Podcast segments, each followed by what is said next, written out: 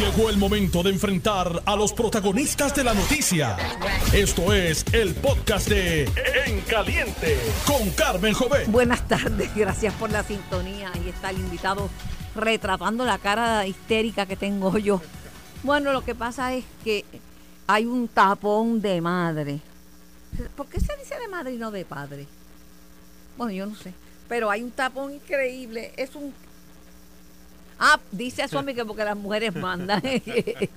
bueno, lo cierto es que me tomó el triple de lo que me toma de ordinario llegar hasta acá. No se movía el tránsito. Eh, claro, también está lloviendo, pero debe haber algún trabajo. Y, la, y yo soy la primera que no puedo quejarme porque yo le pregunto una vez que por qué no hacían esos trabajos de construcción en la noche y me dicen primero porque la seguridad de los trabajadores está en precario, matan más a gente que está trabajando de noche que de día. Y segundo, porque el costo es mucho mayor.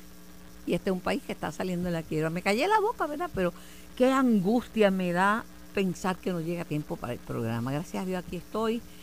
Y gracias a Dios el invitado estaba primero que yo, que me causa estrés eso, porque nunca el invitado llega primero que yo.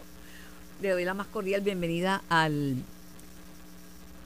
aspirante a un puesto en la legislatura por el la Cámara de Representantes por el precinto 4 actualmente es el representante en San Juan del Partido Popular Democrático, la delegación de uno.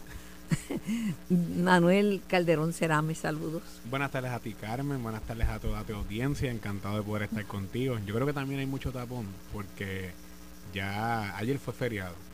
Sé como el fin de semana de Acción de Gracias. La gran mayoría de la gente aprovechó y cogió unos días. Pues, Pero qué feriado, porque yo nunca he tenido uno de esos. ¿Y cómo es ¿Qué bono? Porque bono para mí es una tragedia. Yo compré bonos del gobierno de Puerto Rico. era el día de descubrimiento de América. Ah, sí, pero yo no, yo trabajo el descubrimiento, yo trabajo todos los días. todos los descubrimientos, todos los descubrimientos. Todos los descubrimientos y los no feriados. Yo veo que la gente dice, no me voy porque Digo, yo estuve de temprano en la calle, coincidimos en la noche en sí, en televisión. Filtro en ABC, así que, pero yo creo que la gran los supermercados están abarrotados. Mi esposa estuvo ayer comprando unas cositas para Acción de Gracias y aquello estaba horrible, horrible, horrible. Hay actividad económica, hay que ver lo bueno, hay que empezar, mira, hay que empezar a contar, contar bendiciones. No debía estarme quejando, debía estar diciendo, gracias a Dios que llegué, gracias a Dios que estoy a tiempo, que todo está bien, que mi invitado llegó sano y salvo, que tengo trabajo, que, que estoy viva, que respiro, que camino, que vivo en un país donde no hay una guerra. Amén. Mira tú cómo están muriendo. ¿Tú sabes cuántos bebés palestinos han muerto porque están bombardeando los hospitales? Una cosa que eso es un crimen de guerra. Es un crimen de guerra y yo creo que la situación de la franja de Gaza, eh, el llamado tiene que ser al, cese al fuego y al llamado a las negociaciones. Eh, eh, lo que hizo el grupo Hamas contra Israel es imperdonable, pero ya llega un punto en donde creo que eh, ya es más que evidente de que eh, lo que está pasando entre Israel y Gaza es una situación donde amerita el diálogo, la conversación y fomentar la paz. Los muertos civiles en la franja de Gaza superan como por el 75% los que murieron en Israel en el ataque de Hamas, que es condenable y reprochable.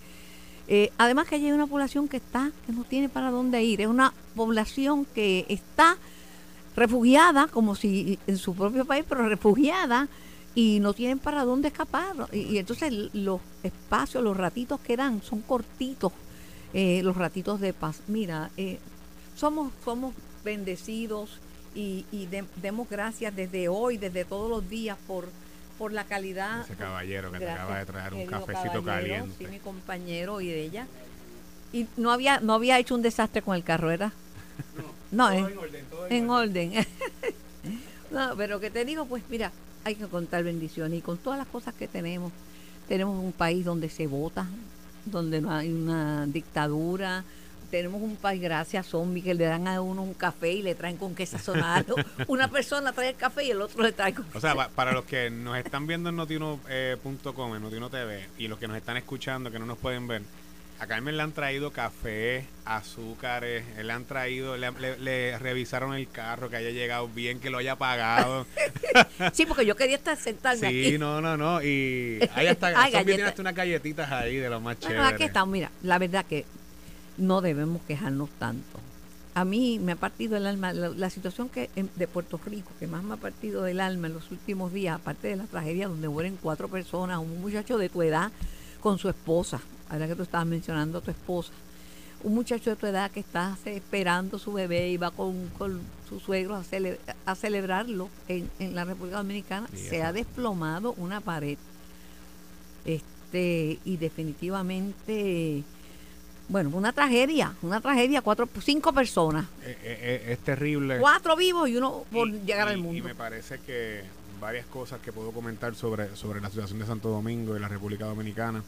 Bueno, pues solidarizarme con toda la comunidad dominicana que, son nuestros hermanos. nuestros hermanos, nuestros aliados, nuestros más fieles luchadores en las comunidades de San Juan y donde quiera que residen se organizan y a toda la comunidad dominicana que reside en San Juan y particularmente en el precinto 4, eh, toda mi solidaridad y mi abrazo. Y lo que sucedió en la República Dominicana era como me decía eh, el domingo pasado, yo eh, tengo un espacio en Guapa Televisión de análisis político y su Hailey, la meteoróloga de, de, de Noticentro, me decía, esas lluvias venían para aquí y se desviaron y pues llegaron y se, se unieron unas vaguadas y se hizo como hizo una tormenta perfecta y cayeron todas en República Dominicana muy parecidas a las que habían pasado tenemos en San Juan que entender hace unas semanas atrás. que no eh, siempre ha llovido en el trópico llueve esto estos son eh, eventos torrenciales vinculados al, cambio, climático. Hemos dañado la naturaleza y ya donde antes no llovía, ahora hay inundaciones y donde había sequía, eh, todo cambió y donde, y donde, y donde llovía hay sequía. Esto es una cosa que es la locura. Eh, me dice mi hermana Etna que la mejor explicación de por qué ese muro se derribó lo dio el doctor Carlos Pesquera. El doctor Carlos Pesquera, uno lo conoce por la política, pero tiene dos doctorados en ingeniería estructural, eh, doctor en ingeniería estructural y profesor de esa, de esa materia. y explicó, ¿verdad? Dice mi hermana, una explicación brillante de por qué se derribó, pero es que Ah, usted imagina, es que es una cosa inusitada. A mí, pues, me prende el bombillo porque en la que inundación en Puerto Rico, pues mi, mi, carro se lo lleva a la corriente y yo conmigo adentro. me asusté. Pero mira, estamos aquí. San Juan, vamos, San Juan. Ya hay candidatos en San Juan. Estuvo por mucho tiempo eh, solo como, como alcalde, Miguel Romero, la única oposición eh, en términos de fiscalización, la delegación de uno, Manuel Calderón Cerame, eh, ahora ya anunció, ya oficial, lo que decían, no, él va para el Senado y tiraron como una, una nébula, pero ya se sabe que va, que va para San Juan Manuel Natal. Y la amiga Terestela González Denton ya se hizo disponible, ya está, está hablando. Eh, yo conozco a Terestela de mucho tiempo, eh, una persona seria, una, persona decente y una persona inteligente. Eh, lo que pasa, Manuel, que el camino andado ella tiene que comenzarlo ahora, mientras otros ya lo han recorrido. Manuel Natal, porque ya estuvo en ese en esa posición, y, y Miguel Romero, porque es el incumbente, o sea, en la vida no es imposible, pero es difícil. Está difícil. Yo creo que eh, ya como yo he dicho en varios otros espacios y lo aprovecho aquí para decirlo contigo, yo creo que el buffet ya está servido. Eh, ya me parece que desde izquierda a derecha está la oferta política para no solamente para San Juan, sino para el país. Desde la derecha más eh, dura o más recalcitrante con Proyecto de Dignidad hasta la izquierda más radical con la Alianza Victoria Independentista. Y desde ese punto de vista me parece que el país va a poder escoger los mejores candidatos y candidatas que le ofrezcan las mejores propuestas para atender los asuntos que le importan a la gente, sobre todo en sus comunidades, en materia de seguridad, desarrollo económico, vivienda asequible, mejora nuestros parques, fiscalización a Luma, infraestructura que es importante, eh, eh, gobierno limpio, el erradicar el mal de la corrupción. Yo creo que esos son los temas puntuales, salud y educación son los temas puntuales que van a girar la discusión de los temas políticos de cara a las próximas elecciones. Y en el caso de San Juan, eh, tenemos eh, tres opciones. Tenemos el candidato, el actual alcalde de San Juan, eh, que yo he dicho las cosas, he hecho las cositas un poquito mejor que la pasada administración, pero es un trabajo, eh, como bien dijo Terestela en su entrevista el pasado domingo, No, la, no, la- no, la pobreza no, no, no, no. La pasada, puede- la pasada administración, segundo término de, de Yulín, fue desastrosa, malísima, y por eso te desastrosa. digo, Y la, Miguel, la- la pobreza no se puede tapar con bre. Y yo creo que eso, eh, el trabajo que ha hecho el alcalde de San Juan, es un trabajo promedio. Podemos aspirar a tener un San Juan de excelencia. para, para Y, cre- y creo que desde ese punto de vista la oferta que trae Terestela me parece que es eso mismo, que actualmente las cosas no nos podemos conformar con lo que tenemos, podemos aspirar a más y podemos tener un San Juan de excelencia, la capital de las Américas. a- que es lo que está así, tú lo, así tú lo ves. Así no lo vio la encuesta de El Nuevo Día, donde lo presentan como el gran ganador, porque fue la persona. Y, y ¿sabes lo que pasa? Que yo creo, esa, esto no es noticia, es opinión, pura opinión, que Miguel Romero se ha desvinculado del tema partidista y de los asuntos del gobierno y de aunque aunque es PNP y lo sabe todo el mundo y que espalda a Pierluisi, pero ha tratado de, de mantenerse ajeno a esas discusiones y atender pues las cosas que quizás para alguna persona serán insignificantes, pero para el que tiene un boquete en la, calle y se lo, se lo, se lo, se lo arreglan y el tema de las aceras y, y hasta el mismo código de orden público. No es que no haya espacio para mejorar, claro, todo el mundo tiene espacio para mejorar. Y es bueno que vengan. Yo, el problema que tiene Terestela no es Miguel Romero. El problema de Terestela es los populares que se lleva y que se ha llevado desde las pasadas elecciones Victoria Ciudadana. Mira, pero desde ese punto de vista, qué bueno que, planteas eso, Carmen, porque creo que es una buena oportunidad para marcar un gran contraste. Eh, fíjate que el país, eh, y tú que todos los días estás en sintonía aquí en Noti1 con, con tu gente y con tu audiencia, yo creo que los electores no están buscando el discurso abrasivo, No, de no, no. división, de gritería, un discurso que viene bastante sazonado con odio, con resentimientos del pasado.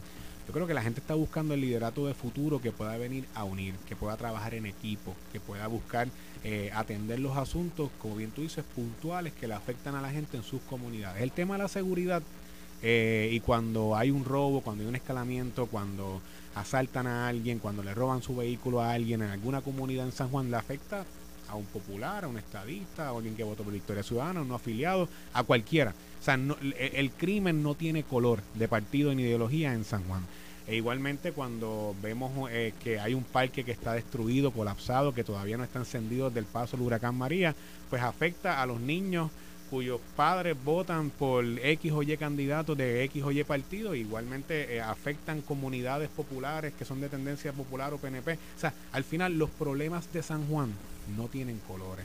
Y tú ves el discurso del líder de Victoria Ciudadana como un discurso de odio, un discurso de división, un discurso de estridencia, un discurso de más de lo mismo. Y ves el discurso de Terestela y es un discurso de unión, es un discurso de trabajar en equipo, es un discurso de, de esperanza, de trabajar en futuro.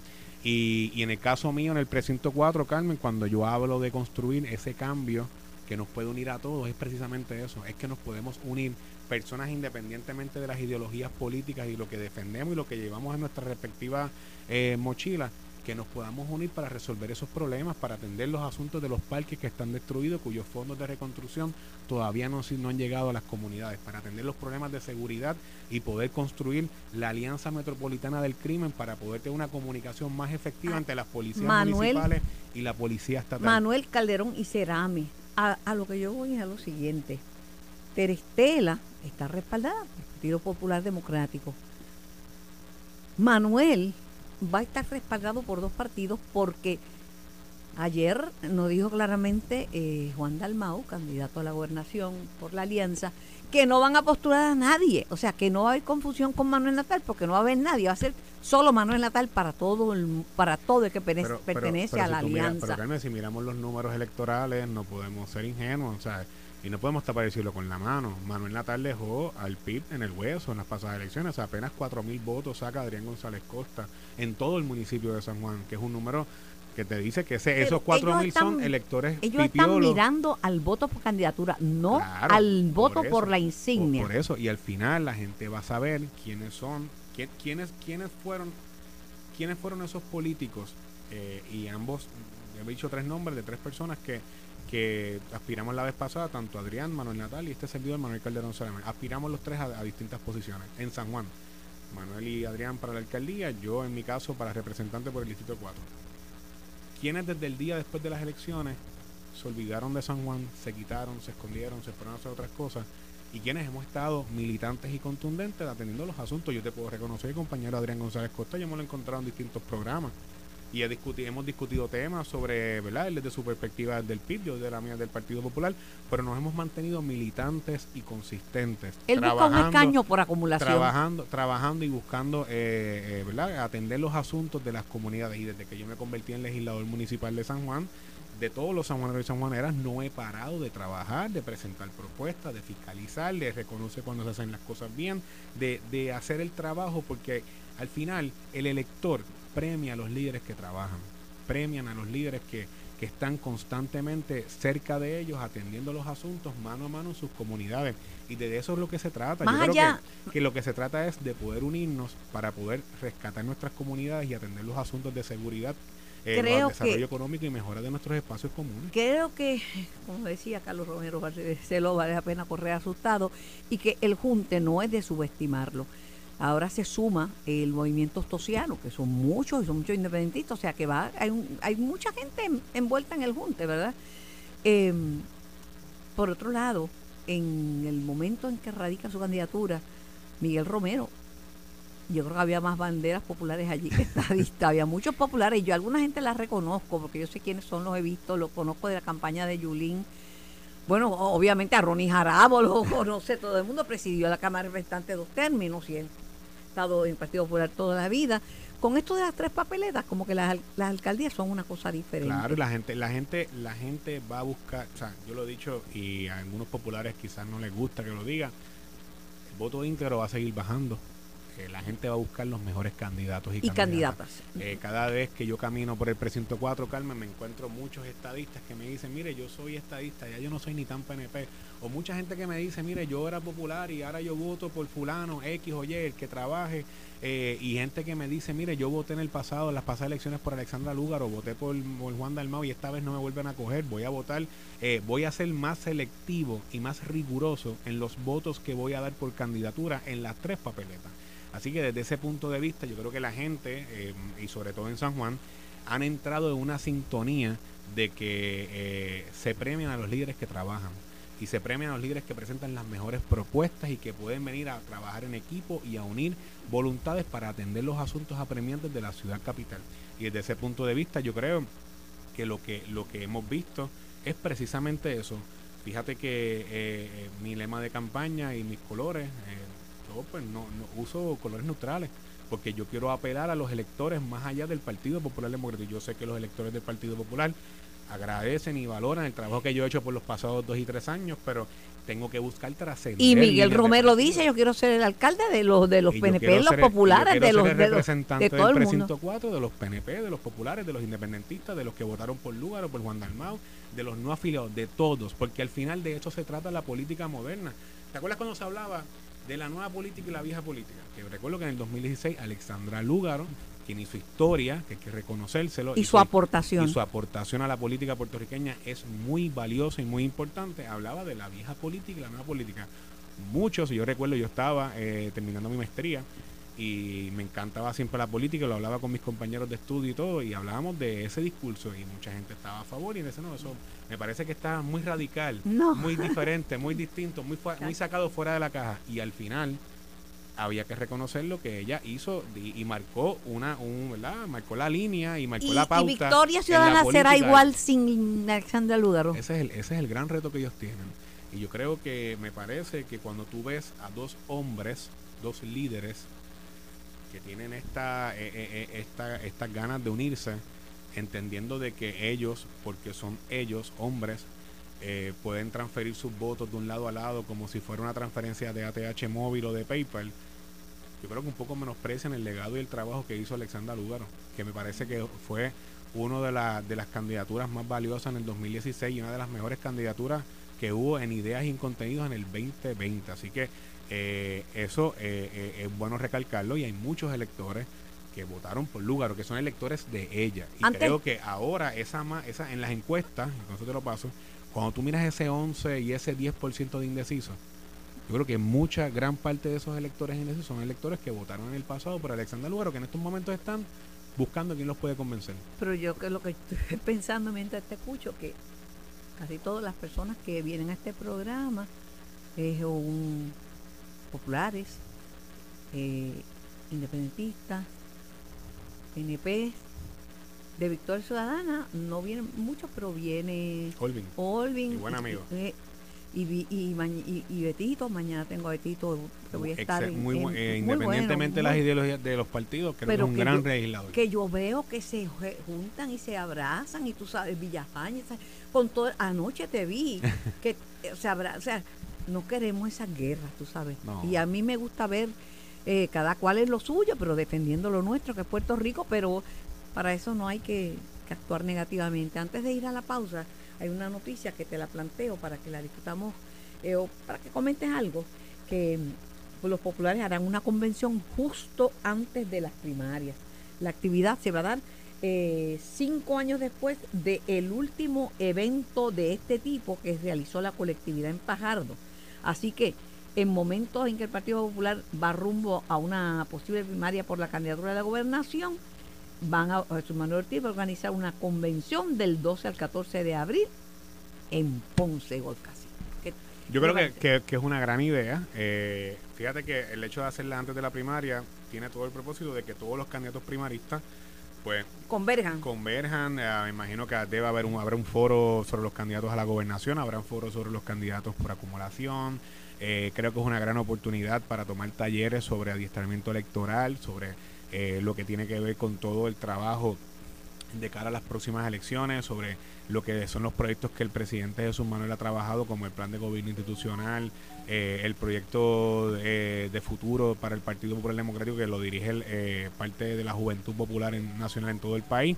Así que me parece que es una fecha importante para el Partido Popular, le hacía falta a nuestro partido tener un- ese, ese evento, que esos eventos son positivos para eh, no, no solamente pues socializar y, y uno encontrarse todos en un mismo sitio, pero a la misma vez me parece que el país, eh, los que no son populares y los que no son PNP, cuando miran estas convenciones, el propósito de la actividad tiene que ser que los visuales de televisión, lo que la, lo que la prensa recoja ese fin de semana, sea algo atractivo y positivo a esos electores no afiliados que son los que te van a decidir las próximas elecciones. Porque si algo estamos convencidos es que ningún partido político gana única y exclusivamente con sus votos. Ya ni el PNP puede ganar las elecciones única y exclusivamente con los votos íntegros del PNP.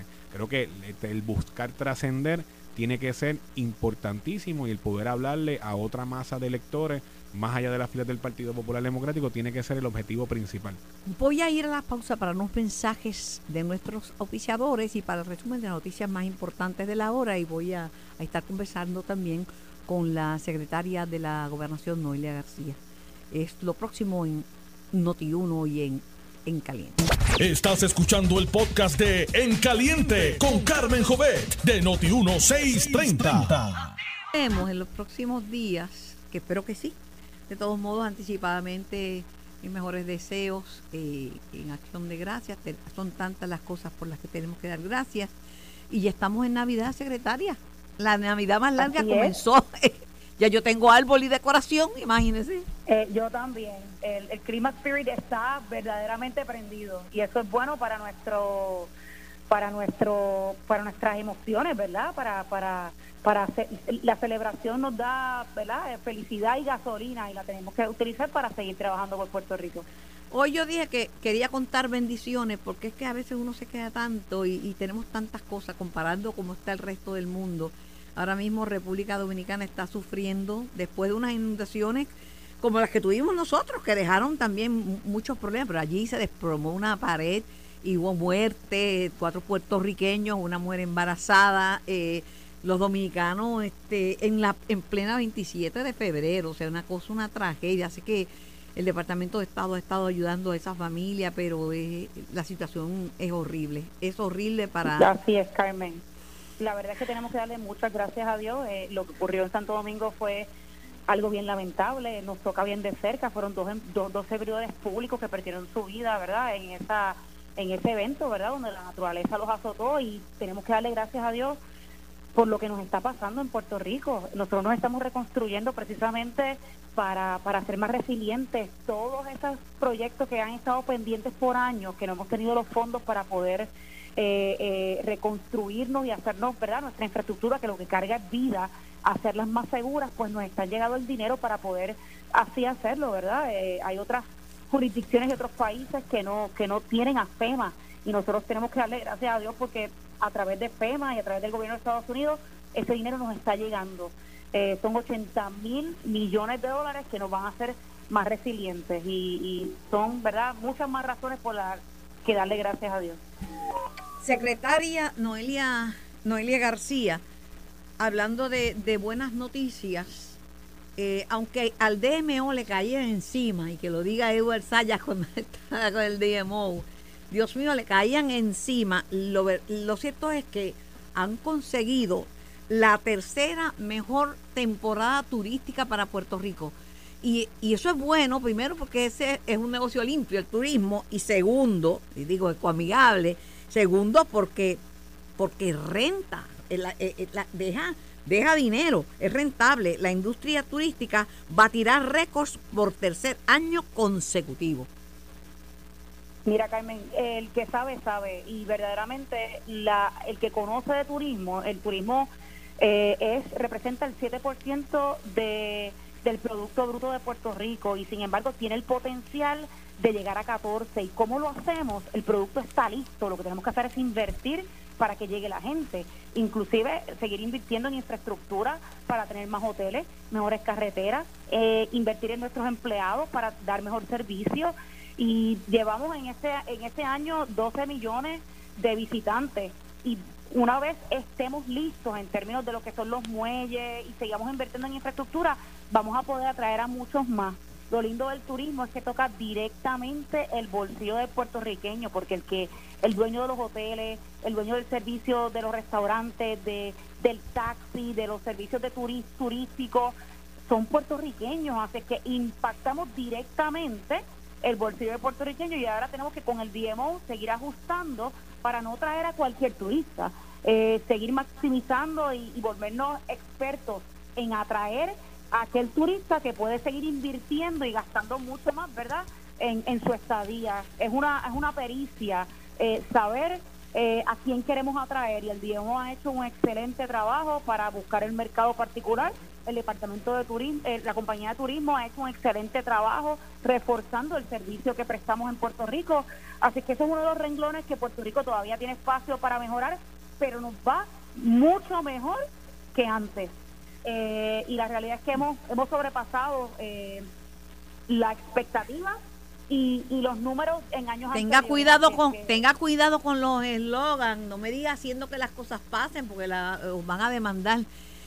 Pues Este- mira, haciendo que las cosas pasen es un logo oficial del gobierno de Puerto Rico, no tiene ninguna variable partidista y es el resultado orgánico de lo que los mismos empleados de gobierno eh, saben que están haciendo. Los empleados de gobierno están haciendo que las cosas pasen y esto en muchos años no era una realidad y esto está comenzando a pasar eh, y esa es nuestra realidad. Secretaria. Eh, secretaria, ¿le estoy pegando un vellón? ¿O usted cree que es a sola a los demás nada qué? más?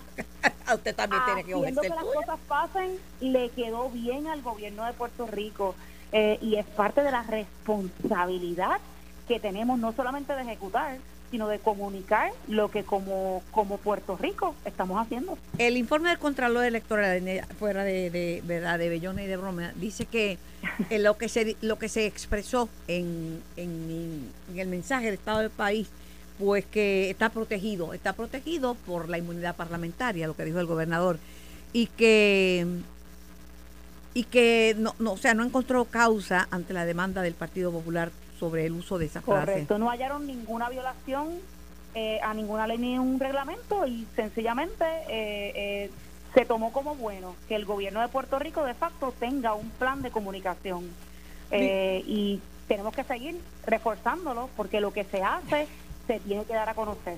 Mire, le he hablado de lo bueno, de lo bonito, de lo bello, pero hay algo que me ha destrozado. Como en Country Club, vecinos oyen gritos y van y descubren una señora casi centenaria, noventa y pico de años, con un pañal que tenía de sabe Dios desde cuántos días, sin alimentos, eh, con úlceras, bueno, una condición precaria. La señora estaba a gritos. Aparentemente su hija vive en los Estados Unidos, una señora que está cerca de cumplir 100 años. Eh, y le, le, recomendaron a una persona para que la cuidara, y la, o sea, para que se hiciera cargo de los gatos. No se presentó. O sea, ¿qué nos está pasando?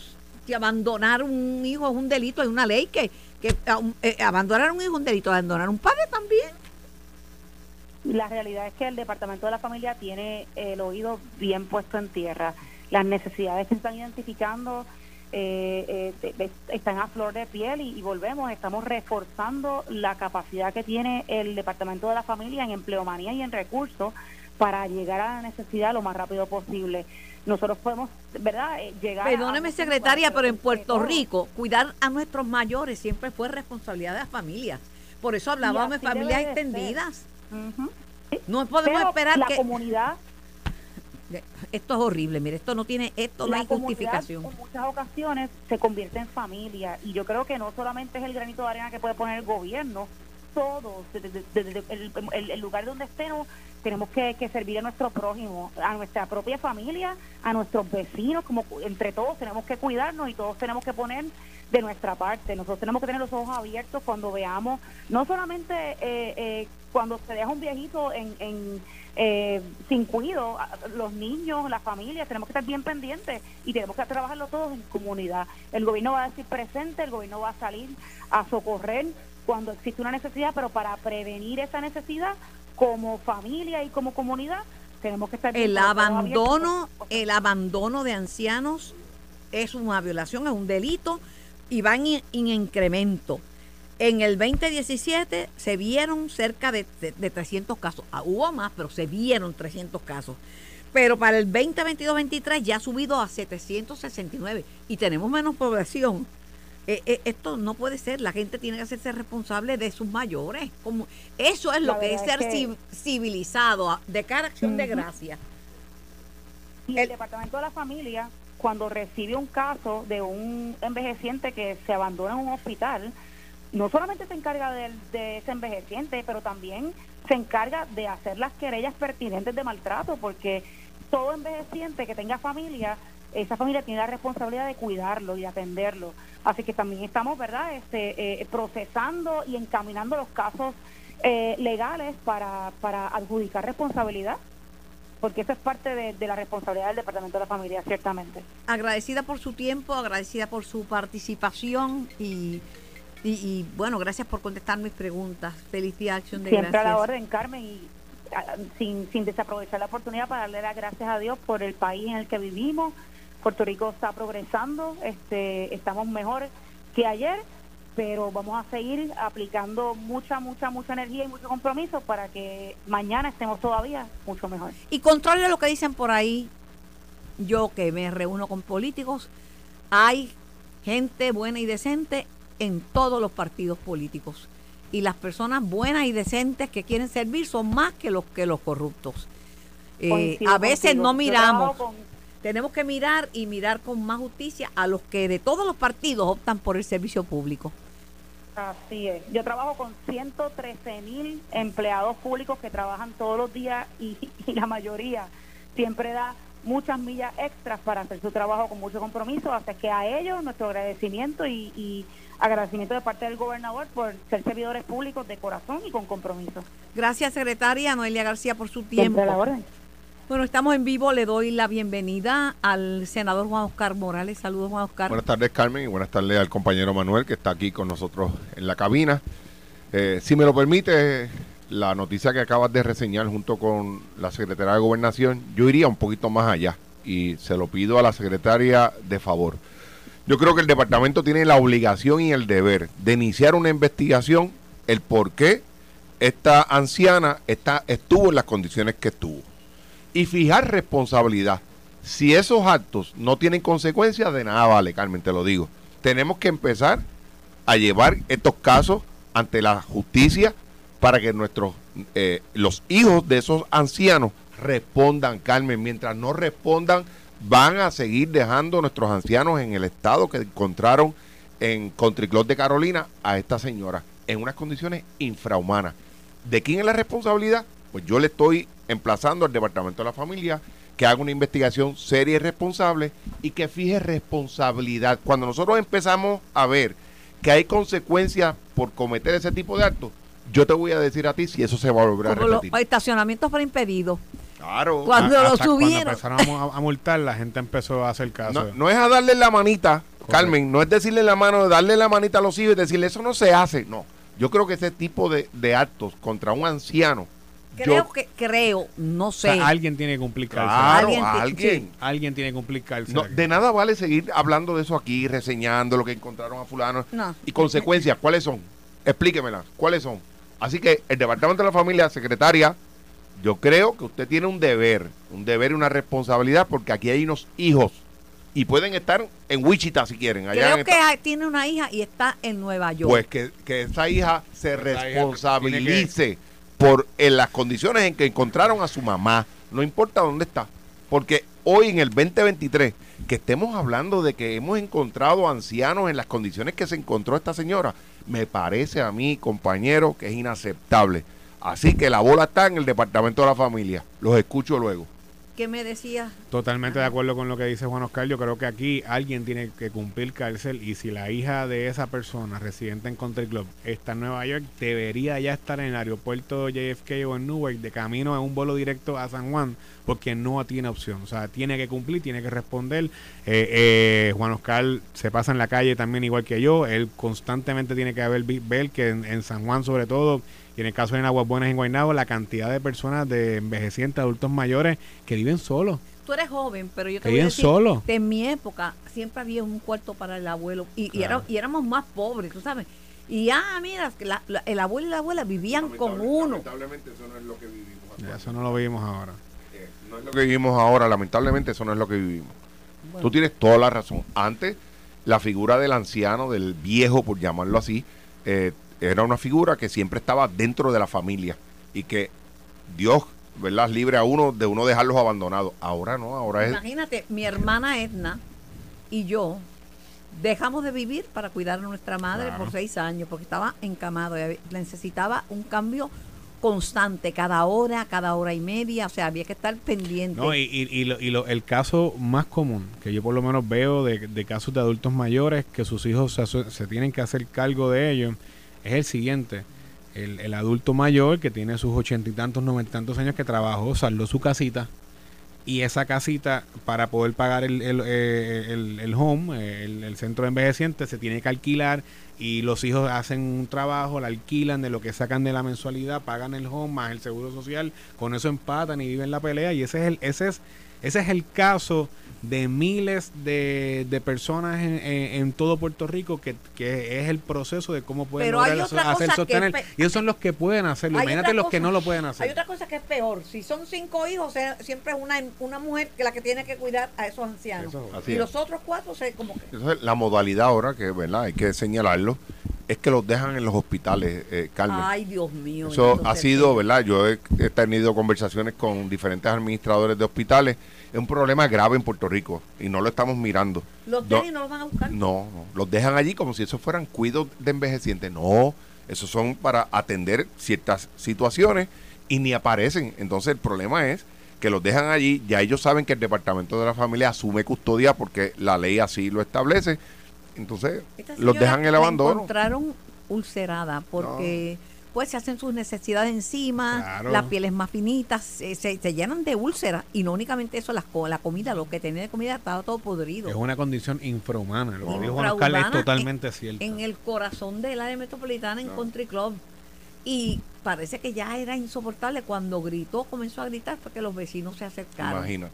No, hombre, no. No. No, hombre, no. Yo, esta día de acción de gracias. Tenemos que reflexionar sobre hay eso. Aprovechemos esta sobre- semana para eso. Mira, hay que reflexionar Y- sobre eso. Esto fue el podcast de En Caliente con Carmen Jovet de Noti 1630. Dale play a tu podcast favorito a través de Apple Podcasts, Spotify, Google Podcasts, Stitcher y notiuno.com.